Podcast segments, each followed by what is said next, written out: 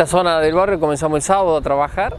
Este, bueno, la expectativa es como buena porque la gente colabora, está trabajando, colabora mucho, se acerca, eh, pregunta, interroga, se saca dudas y bueno, vamos hisopando a aquellos pacientes que son sintomáticos con test rápido y si salen negativos se le hace el hisopado de la PCR como para, para asegurarse que son negativos, digamos. ¿Qué ha pasado con estas primeras semanas de los testeos con test rápido? Y bueno, el sistema, digo, se ha em, eh, efectivizado, digo, se ha mejorado con la búsqueda activa y también con, estos testeos, digo, en cuanto a los tiempos principalmente. El testeo rápido nos permite, al ser positivo, hacer un bloqueo de contacto más rápidos, ganamos 24 a 36 horas en bloquear, eso significa que 24 horas antes una persona ya deja de circular por, por la calle, digamos, con el potencial contagio que puede llegar a estar transmitiendo eh, al no estar bloqueado. En el caso de los contactos estrechos, la persona positiva eh, siempre se, la persona que se hisopa siempre se bloquea, ¿no? Eso es así, se bloquea el núcleo familiar eh, como regla general. Entonces la persona que tiene sintomatología y que se le hace hisopado se, se bloquea. En el caso de los test rápidos nos permitió al detectar el positivo en el momento, trabajar con sus contactos de contacto, contactos estrechos para poder trabajar e informarlos que son contactos y hacer el bloqueo correspondiente. La semana pasada habían anunciado que se iba a poner en funcionamiento esta aplicación de control que ya no iban a existir prácticamente o iban a ser casos puntuales los llamados del COE. ¿Ya está en funcionamiento? Y eso se, ya viene en funcionamiento en la provincia, lo viene aplicando hace varios meses eh, y en esta instancia se hace más hincapié en esa aplicación para el uso y cuando se hace el bloqueo se le informa eh, los pasos a seguir para bajar la aplicación y con esa aplicación nos permite, se va cargando los, los síntomas diariamente la persona, eh, simplemente si tiene fiebre, si tiene tos, eh, si hay hubo un cambio en su sintomatología inicial, eso nos va dando determinadas alarmas y eh, el llamado se hace más rápido y hay una mejor comunicación con la gente de que los monitorea, digamos, y el, paciente. Es fundamental el uso de la aplicación.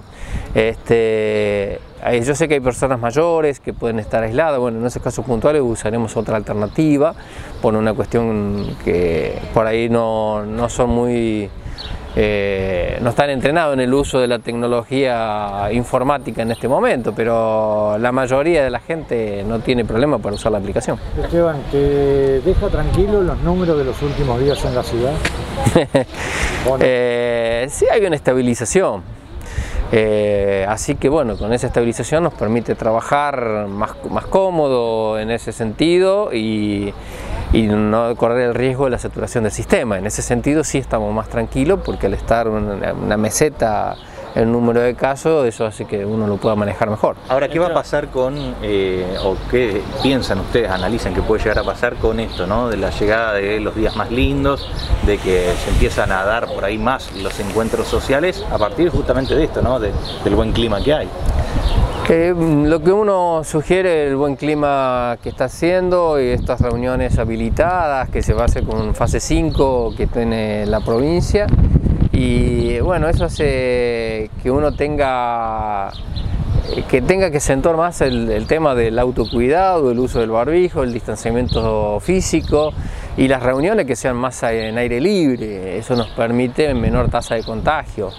Una, por ahí uno lo que está leyendo de lo que está sucediendo en Europa, que comenzaron a aparecer eh, se termina el veranito y comienzan a tener eh, mayor concentración de gente en lugares cerrados y comienzan a ver los picos, la, segunda ola con, normalmente que se viene hablando. Y esto es por un cambio de temperatura, creo que está asociado a un cambio de temperatura ambiente, porque al tener, como decías vos, el, el mejor, mejor clima, más, uno tiende a estar más afuera, usar las reuniones al aire libre y eso favorece la no transmisión del virus. No quiere decir que no se transmite, si uno no se de abrazado y, y sin las protecciones como el barbijo, el distanciamiento físico, va a haber contagio lo mismo. ¿no? Esteban, en el día de hoy ya varias personas han circulado por, por aquí. ¿Tienen un, un número de cuántos testeos se han realizado? En este momento llevamos cuatro testeos, me informan la gente que está trabajando, de el, que se ha acercado a la, a la, a la cabina, cuatro testeos negativos por suerte, así que bueno, pues seguiremos trabajando. Hoy, se, hoy se, puede, se puede hacer un balance de, de lo que fue aquel marzo en el inicio a nivel salud a lo que es la realidad de hoy, Esteban, en, en todo lo que el proceso de cambio que se dio en el hospital. Un balance altamente positivo.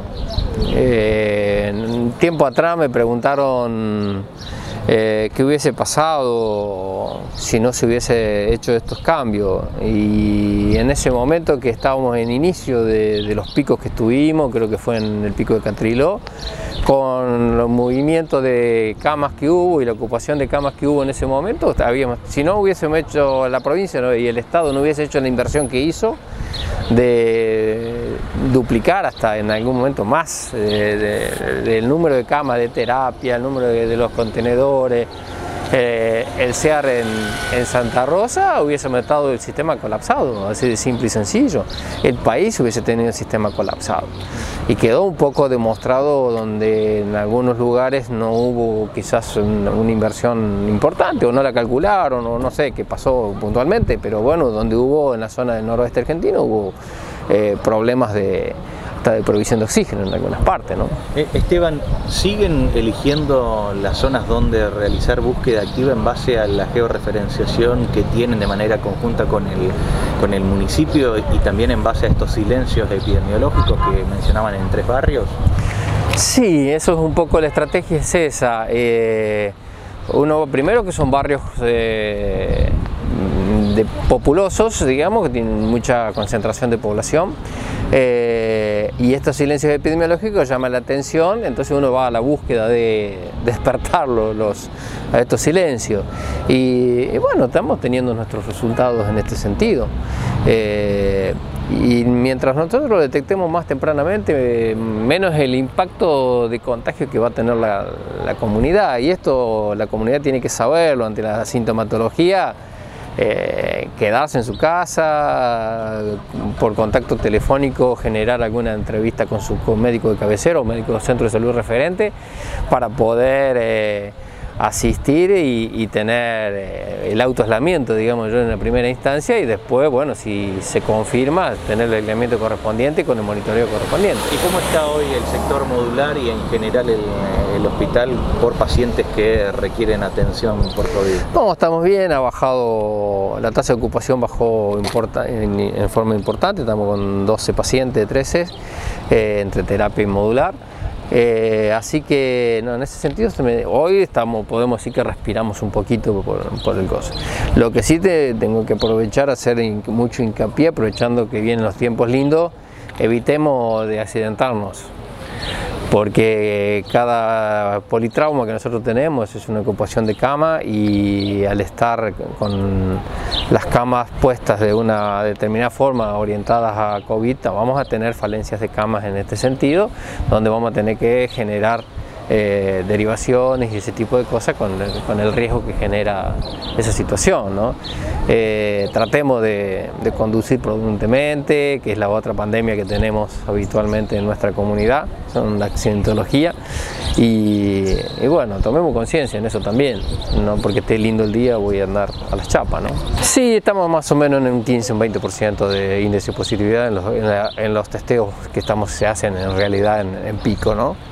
Eh, quizás un, es un buen índice, es un buen índice. ¿Este método de, de testeo rápido también eh, se implementa en los hisopados que se realizan habitualmente en el hospital, cuando veíamos digo, largas filas, o, o ahí se continúa con el tradicional y va directamente a PCR? No, no, no, no, no, son simultáneos y son complementarios, ¿no? Es decir, eh, los testeos de, a ver, en este caso la búsqueda activa nos permite hacer una un testeo rápido para poder bloquear. La PCR, aquel paciente, aquellas personas que tenemos eh, aisladas y comienza con sintomatología, directamente se le hace la PCR. Entonces, porque ya está aislada, ya no, no hay riesgo de contagio en ese sentido. Entonces, la estrategia es utilizar las búsquedas del PCR, el, perdón, el test rápido, de antígeno, del test rápido, en las búsquedas activas para poder hacer un bloqueo rápido en la población que, que se detecta rápidamente. El negativo que se hace acá va a PCR, es lo mismo, ¿no? Entonces eso va a tardar 24 a 36 horas. Ese es un poco el mecanismo que, estamos trabajando. Ese es algo que complementario que, que nos facilita básicamente el trabajo en terreno.